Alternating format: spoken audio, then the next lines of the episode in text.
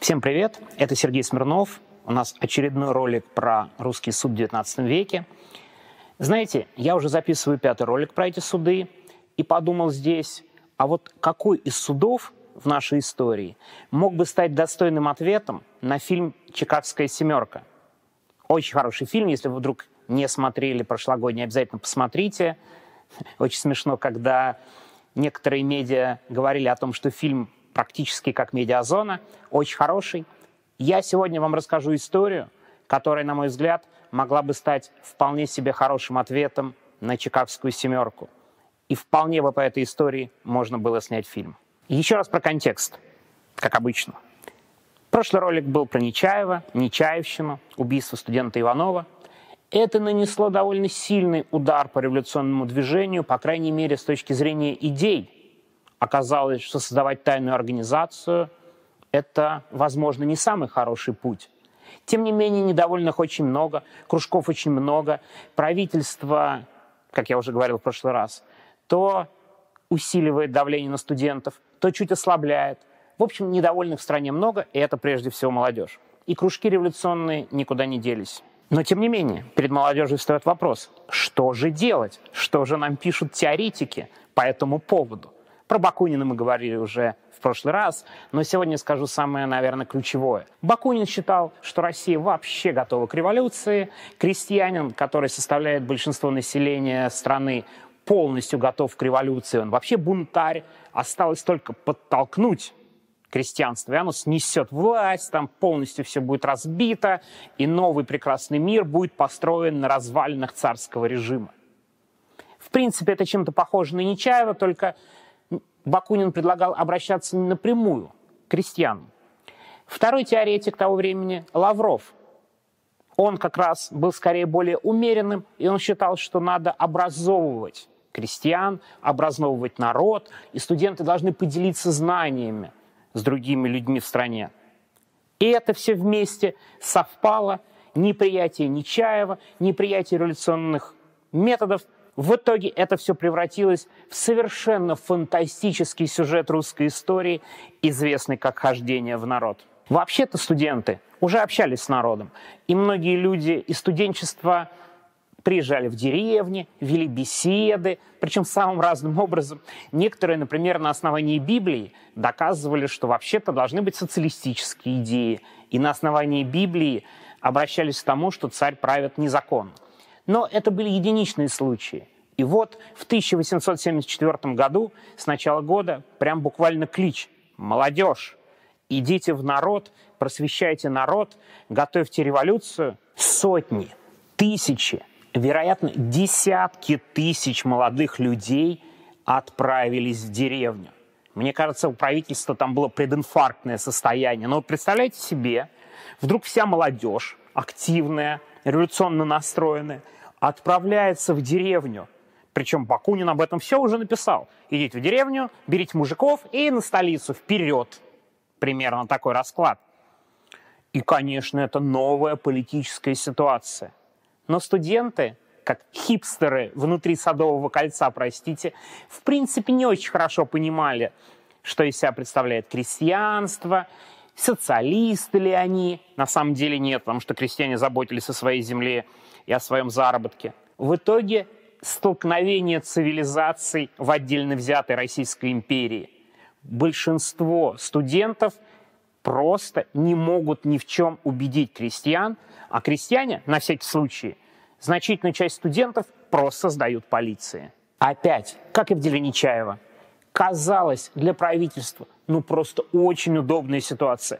Народ доказал свою верность царю, сами сдают студентов в полицию. Что же делает правительство? Оно решает, что общественность полностью на стороне властей, и сейчас мы этим студентов покажем, мы этих студентов раскатаем прям по асфальту и будем смотреть, как там у них с печенью. В итоге было задержано около 4 тысяч человек. 4 тысячи человек, ну огромное количество. И правительство долго думает, что бы с ними сделать, и, наконец, решает предъявить обвинение в пропаганде и попытки свержения действующей власти. Мало того, доказательства, что это некая единая организация, которая отправила всю эту молодежь в деревне, чтобы поднять крестьянство на бунт. На самом деле, конечно, было не так. Десятки кружков представляли вот эти молодые люди, и многие из них даже толком доехать никуда не успели. Знаете, типа сели в поезд, приехали на станцию, там уже ждет полиция, все, участник заговора, пожалуйста, будьте добры, пройдите в тюрьму. Кабинет министров собирается в марте 1975 года, то есть уже люди полгода под арестом, и решает, что же с ними делать, каким образом проводить суд. Нужен большой показательный процесс. Знаете для чего? Потому что население страны не осознает масштаба революционной пропаганды и относится к этому слишком снисходительно. И вот поэтому правительство решает устроить показательный большой процесс. При этом нахватали случайных людей, и об этом говорит не какие-то революционеры, не какие-то там представители интеллигенции. Нет, Константин Победоносцев, воспитатель Александра Третьего, человек, консервативней которого, наверное, даже банка консервов вряд ли могла быть. Он просто ультрареакционер. И даже он говорит, не-не-не, ну что-то как-то нахватали, бог знает кого, и как-то полиция не очень хорошо сработала. Итак, правительство в марте 1875 года принимает решение о большом процессе, но следствие идет годами, годами буквально. Слишком много обвиняемых.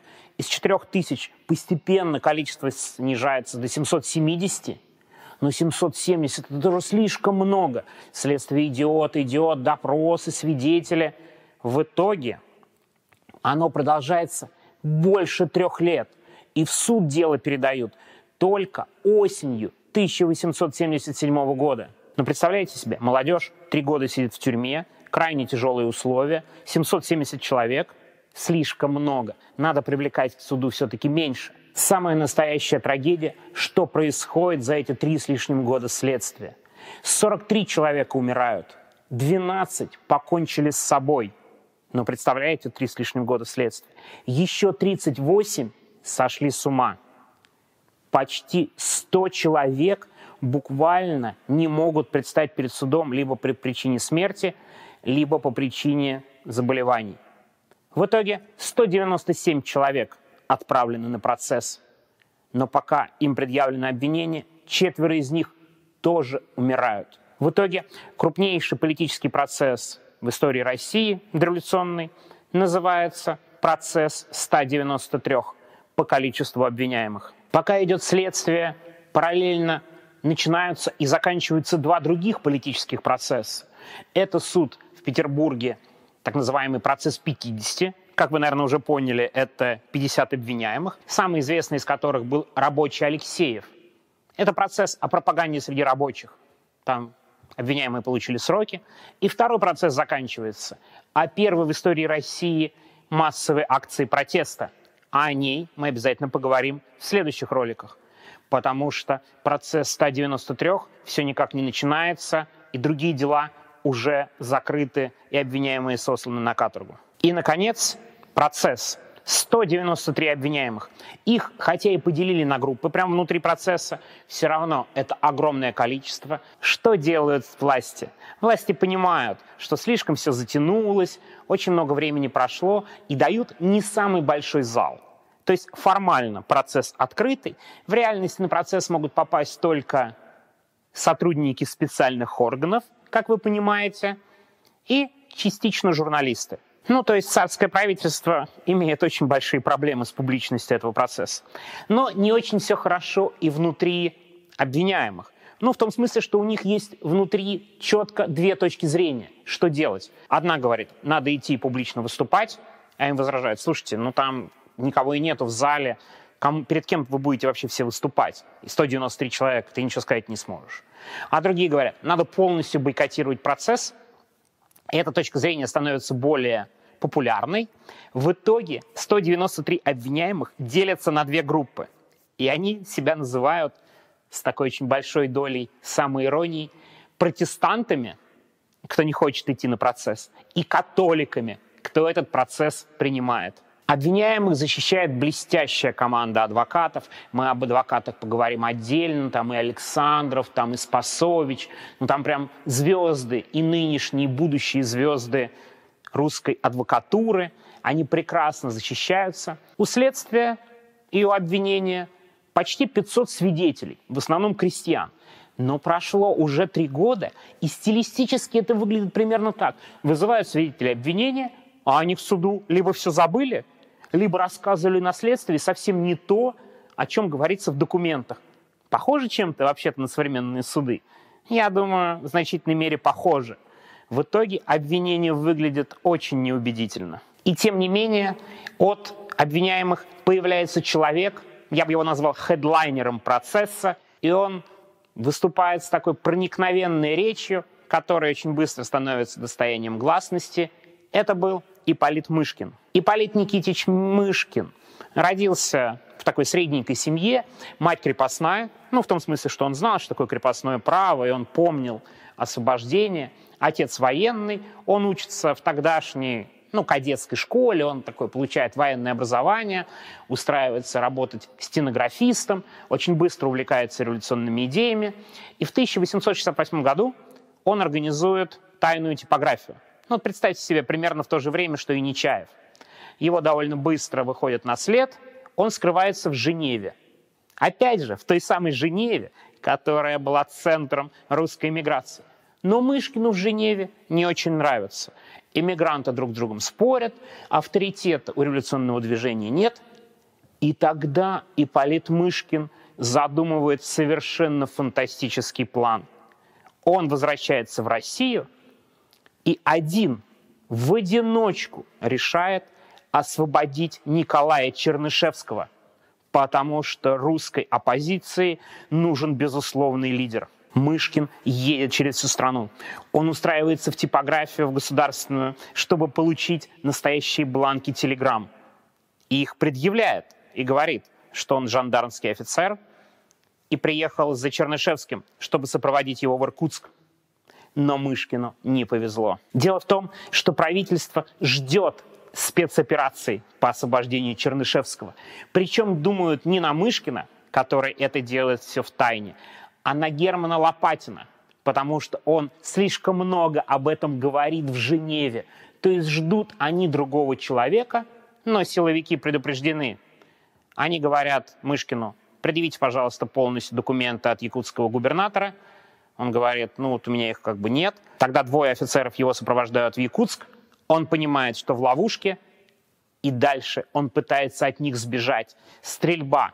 Один из офицеров ранен, но Мышкин схвачен. Мышкина, кстати говоря, вот за эту спецоперацию по освобождению Чернышевского, тоже запихивают в группу пропагандистов, в некую единую организацию, и он тоже предстает перед судом. В итоге Мышкин выступает на процессе с речью, которая оказала очень серьезное влияние на дальнейшее революционное движение. Вся молодежь читает. О чем же говорит Мышкин?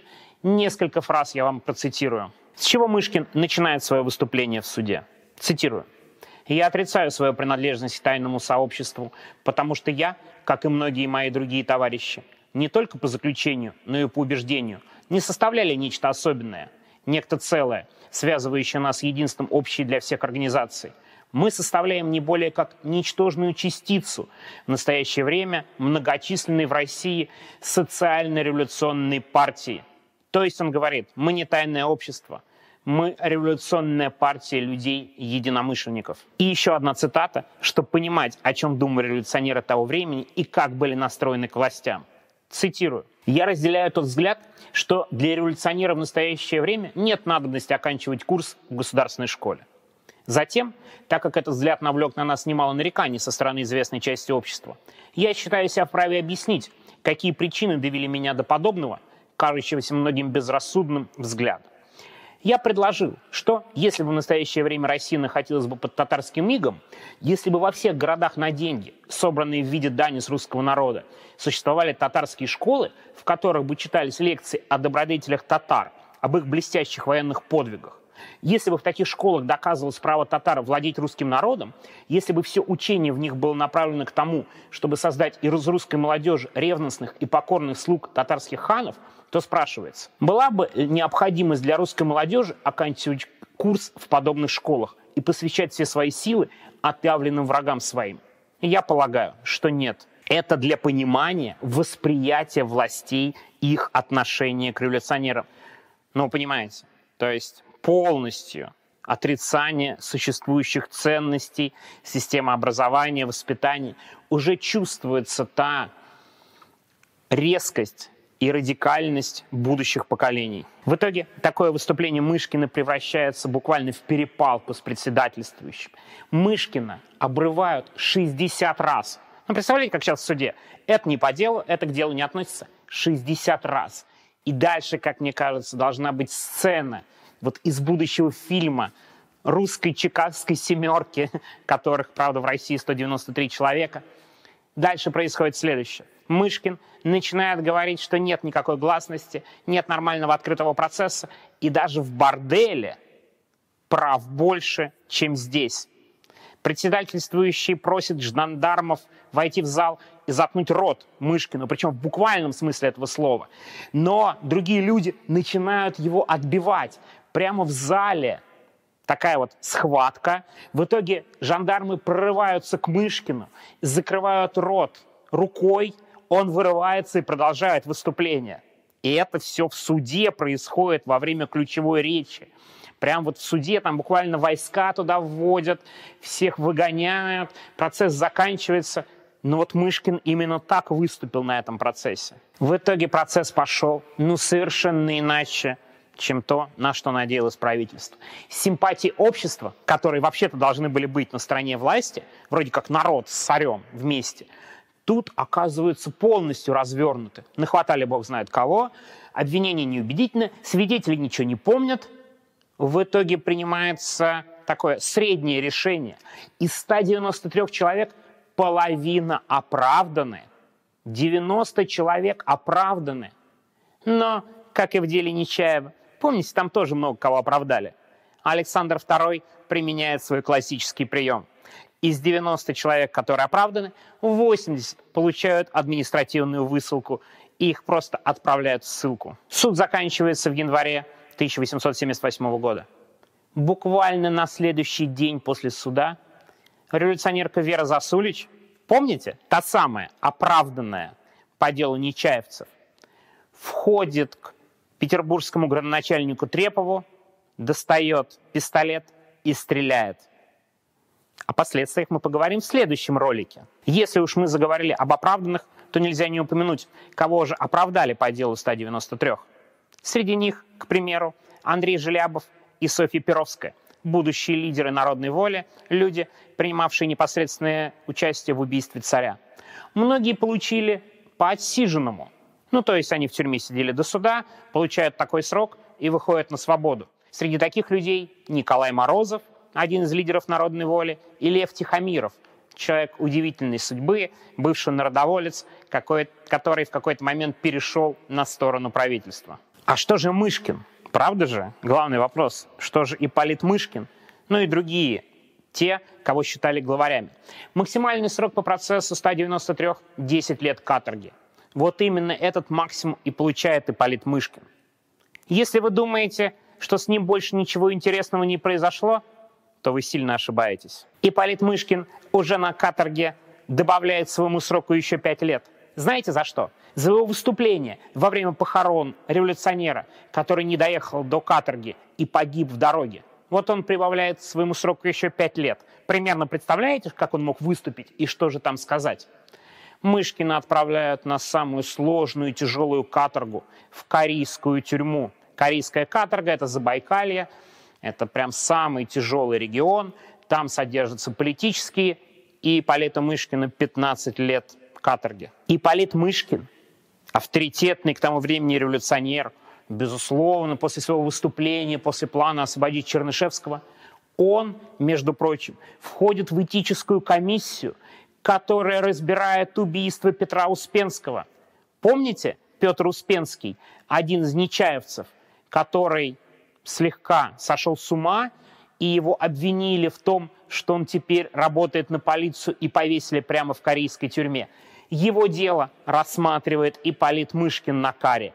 И они приходят к выводу, что Петр Успенский был революционером и не сотрудничал с полицией. Ипполит Мышкин – это человек, который одним из первых смог бежать с корейской каторги. Он и его напарник уходят через подкоп и очень успешно.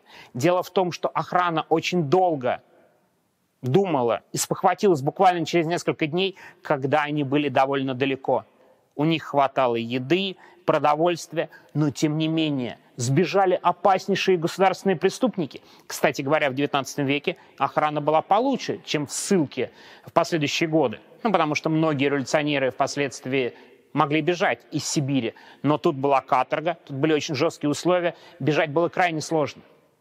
И Палит Мышкин из Забайкалья смог пробиться до Владивостока. Они уже ждут пароход на Америку. Но Мышкину, как и в истории с Вильюйским и Чернышевским, не везет. Их вычисляют в гостинице, приходит полиция, и Мышкин опять схвачен. Ипполита Мышкина признают особо опасным государственным преступником и везут обратно в Петербург. Сначала отправляют в Петропавловскую крепость, а потом в Шлиссельбург. Ипполиту Мышкин уже плохо со здоровьем, и тем не менее он все равно участвует в коллективных акциях протеста. И один раз, ну буквально это был такой жест отчаяния, он кидает тарелку в надзирателя, который к нему приходит. За это он был приговорен к смертной казни. В 1885 году Ипполит Мышкин был расстрелян внутри крепости. Процесс 193, хождение в народ вообще принципиально меняют расклад внутриреволюционного движения. Теперь молодежь, она чувствует свою правоту, которая вообще-то поколебала дело Нечаева. Общество в целом сочувствует революционерам и не сочувствует царскому правительству. Очень важно. Царское правительство пытается публично доказать свою правоту в дискуссии с молодежью, как обычно это делается в России. Вся дискуссия у нас в суде. Но терпит неудачу. И это очень будет заметно в следующем деле, в деле Веры Засулич. Но о нем мы поговорим в следующий раз. Это Сергей Смирнов. Опять напоминаю, что надо подписываться на канал, оставлять свои комментарии. Спасибо большое тем, кто пишет хорошие отзывы. В ближайшее время мы продолжим. Всего доброго.